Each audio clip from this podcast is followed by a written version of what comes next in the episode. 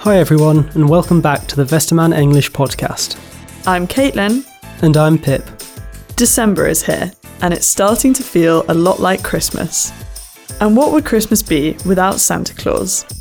But do you actually know who Santa Claus is?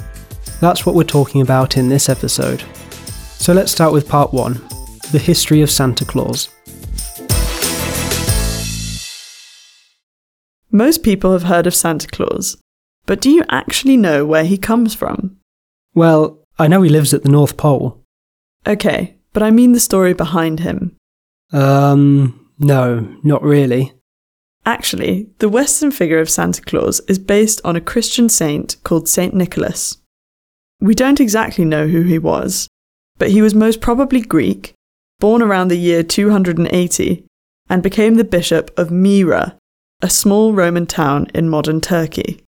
Wait, so Santa Claus is a Greek man who lived in Turkey?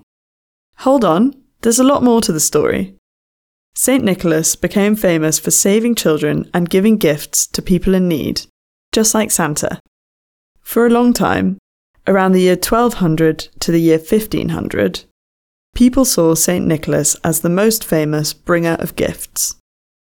There were big celebrations on the 6th of December, which was the day he died. Wait, the 6th of December? How come Santa brings presents on the 25th of December then? Good question. So, Rome was Catholic, and so was St. Nicholas. In the 1500s, there was the Protestant Reformation, so saints like St. Nicholas became a lot less popular. Instead, baby Jesus became the most popular gift giver, and the date of the celebration moved to the 25th of December, the birthday of Jesus. But why is Santa still part of Christmas then? I'm getting there. Some areas kept celebrating the old figures. For example, in the Netherlands, St. Nicholas is called Sinterklaas. Oh, so that's where Santa Claus got his name from. Yep. When the Dutch settlers came to America, they brought the tradition of Sinterklaas with them. It was mixed with other legends of characters who punish naughty children and give presents to good ones. And that's where the Santa we know and love comes from? Almost. In early America, Christmas wasn't a lot like today's holiday. In particular, there was no magical gift bringer. But how did we get to that image of the big jolly man with a white beard and a red coat? This is mainly thanks to some American writers and artists from the 1800s, especially a cartoonist called Thomas Nast. This image was further defined by Coca Cola advertisements from 1931. So, Santa Claus is an American invention? Part of him is, yes. People took European traditions and made their own thing. And this idea of Santa Claus was later spread around many parts of the world. Part 2 Santa Claus Around the World. So, we know that Santa Claus is pretty international. And since the idea of Santa Claus re entered Europe, many countries have come up with different ideas and traditions. For example, in Germany, Santa became the Weihnachtsmann, so the Christmas man.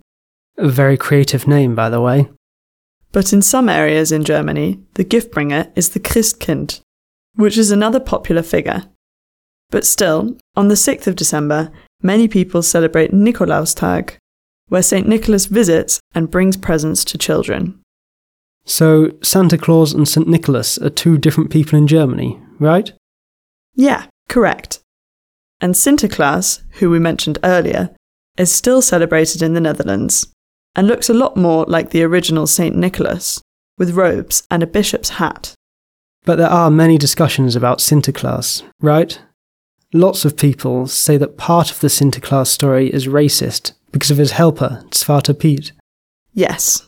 On the 5th of December, many people dress up as Zwarte Piet and paint their faces with dark paint to look like a black person. This act, called blackfacing, is indeed racist. So, not all of the traditions around Santa Claus are that great, are they? No, unfortunately not. But sometimes the traditions can actually be pretty cool. In Finland, for example, there is an alternative figure to Santa Claus, Joulupukki, literally translated as Yule Goat. Yule was a non religious ceremony which was celebrated with a big feast. Men often dressed in goat costumes and went from door to door asking for leftover food from the feast. Joulupukki is a mix of these Nuuttipukki, as they were called, and modern Santa. It's definitely interesting to see how different these traditions can be. I mean, they all have the same origin, and yet they are so different. Yeah, and I think it's interesting as well how Santa went from a religious figure to a more mythical figure. Over to you.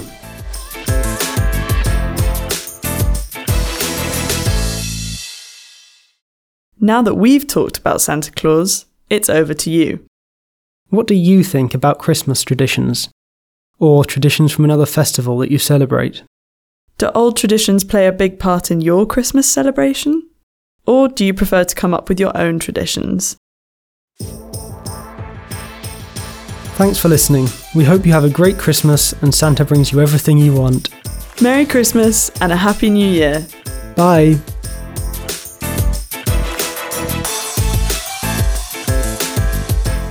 Teachers can find a free worksheet and a transcript of this episode at westermann.de slash English.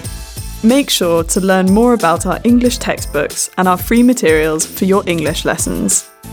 The Westermann English podcast is produced by Thomas Gudgen, and the speakers in this episode are Caitlin Gray and Philip Smith. Music by audiohub.com.